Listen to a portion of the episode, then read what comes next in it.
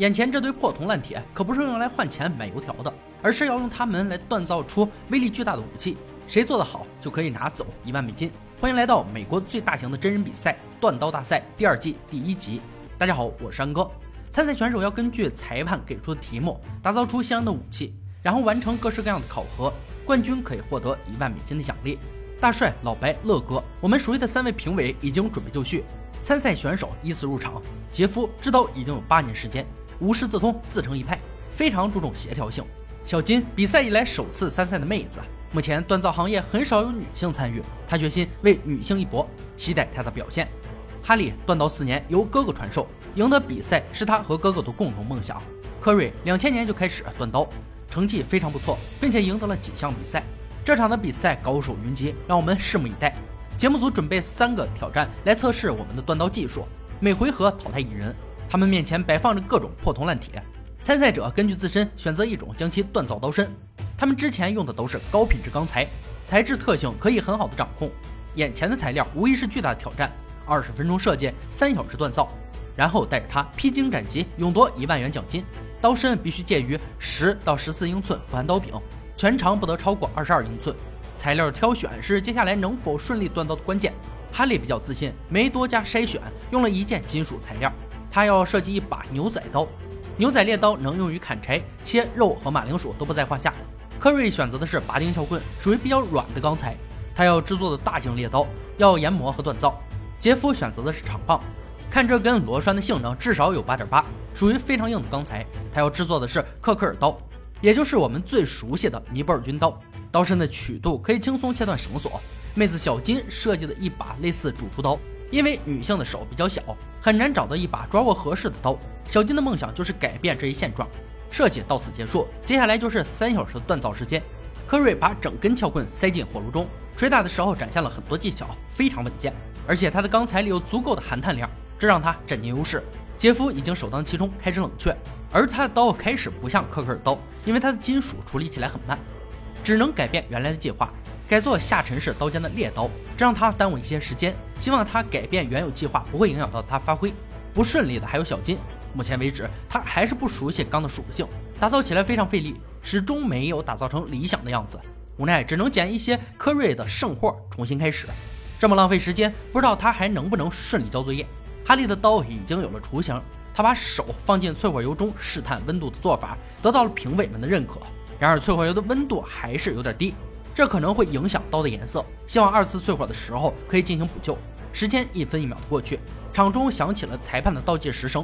一声令下，全部停手。交作业的时间到了。科瑞的刀最先亮相，刀的形状、曲度做的都非常好，刀柄边缘过度磨损，不过很容易补救。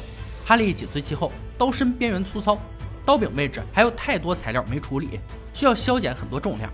接下来就是关机重启的小金，由于时间问题，刀很粗糙，还有点歪斜。他的刀设计的不错，如果进一步完善会更好。最后是杰夫登场，他的刀外形很美，整体感觉都不错。只是刀尖仍有过多的重量，淘汰选手是裁判们最艰难的选择。他们需要对参赛作品全方面评估，每位选手刀都有不同程度的瑕疵。哈利硬化方面存在很大问题，小金刀柄有极重的弯曲，杰夫刀柄上的孔在刀身的连接处处理不好会发生断裂，科瑞刀身不明显弯曲。评委三人做出决定，第一回合哈利未能过关斩将，问题还是出现在淬火的环节，温度不够，直接会影响硬度。测试时容易因边缘不够硬而断裂，希望这次不会影响到他的信心。下一回合是完善细化武器，补救上一环节的不足之处，用现有的材料设计和打造刀柄，同样是三小时的时间。三小时之后将进行剁冰和砍绳的实验。小金先处理刀身，用最快的时间把刀身磨平，选择用木头刀柄，但是尺寸上有偏差，很难完美的嵌入。科瑞同样也是刀身弯曲的问题。随后他找到一块黑绿相间的胶木。这让他十分高兴。接下来就是造型、研磨、倒角，让它看起来更漂亮。这些过程中温度不能过热，否则前功尽弃。杰夫切两块胶木，置于刀柄两侧，上插销后用树脂固定，再打磨外形，直到与刀柄平均为止。随后就是处理刀尖过重的问题。杰夫磨刀的方式相当冒险，因为磨刀石不仅小，而且很窄，只能分段打磨，这会浪费到他一些宝贵的时间。三小时时间很快过去，第二回合的挑战马上迎来结果。选手们的武器经过精心调整后，迎来砍冰测试。考验刀的坚硬度。首先应战的是科瑞大帅，拿着他在尖兵上连续砍七次，刀身仍然笔直，没有缺角和弯曲，手握的时候有一点滚动。下一位应战者小金，同样的连砍七次，刀锋没有问题，顺利支撑下来，很顺利的切开冰块，但深度不如科瑞，刀柄已经有松动的迹象。杰夫自然也顺利通过，只是刀柄太细，不能很好的握持。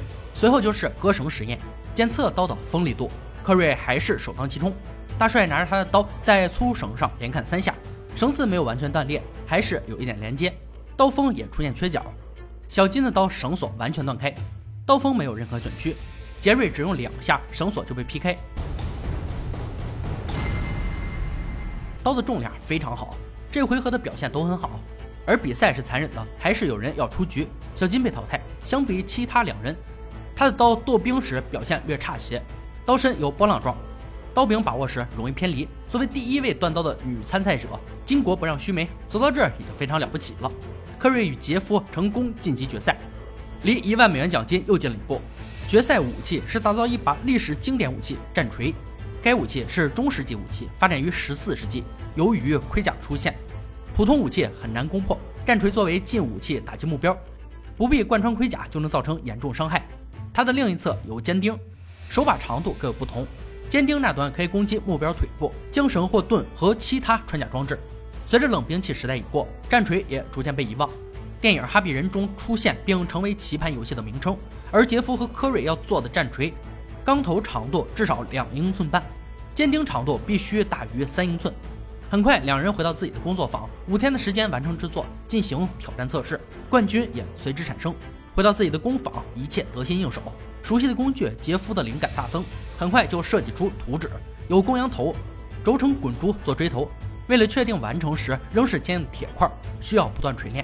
科瑞要使用很多钢才能制造出冰铁，首先用两种不同的钢在锻造炉中高温加热，使它们融化，断绝氧气进入，以免形成氧化层。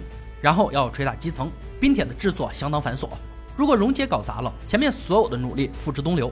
第二天，杰夫正在安装公羊角，他努力地把公羊角弯折下来，形成曲线，却出现了困难。氧气案的氧气用完了，他的公羊角还没有达到希望的程度，锤头就已经让他筋疲力尽。杰夫必须抓紧时间，确保顺利完成。科瑞已经完成冰铁，开始制作锤头的外形。一阵忙活后，总算有了雏形。科瑞对自己的制作一向非常有信心。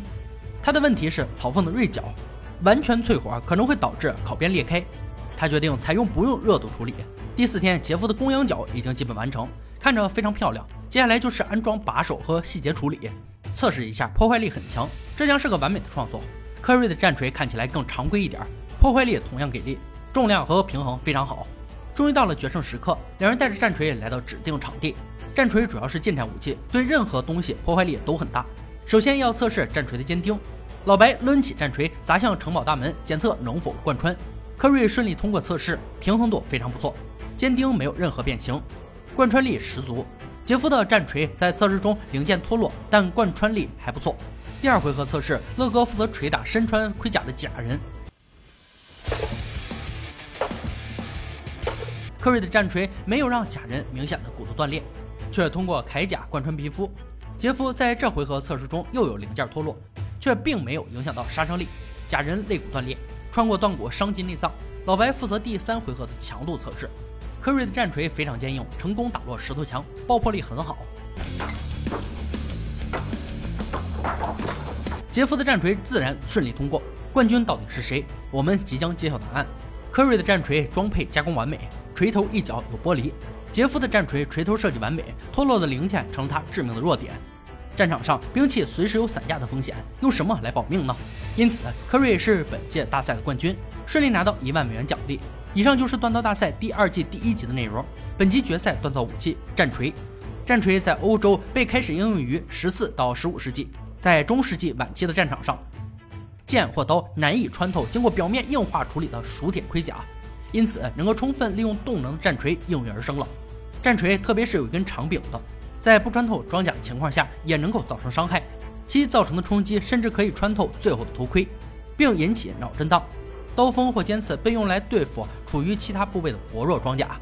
古今中外历史上赫赫有名的将军战士，往往更偏爱枪、长矛、锤等破甲有力的武器，尤其是战锤，在欧洲和中国古战场上，都是从贵族到士兵的最爱。根据历史上的记载，一三八二年发生的巴黎一场战役中，市民们从兵器库中夺取了三千柄战锤，这足以证明战锤的受欢迎程度了。下期会有古埃及非常有名的开国兵器，大家一样可以留言猜测。好了，今天解说就到这里了，我们下期再见。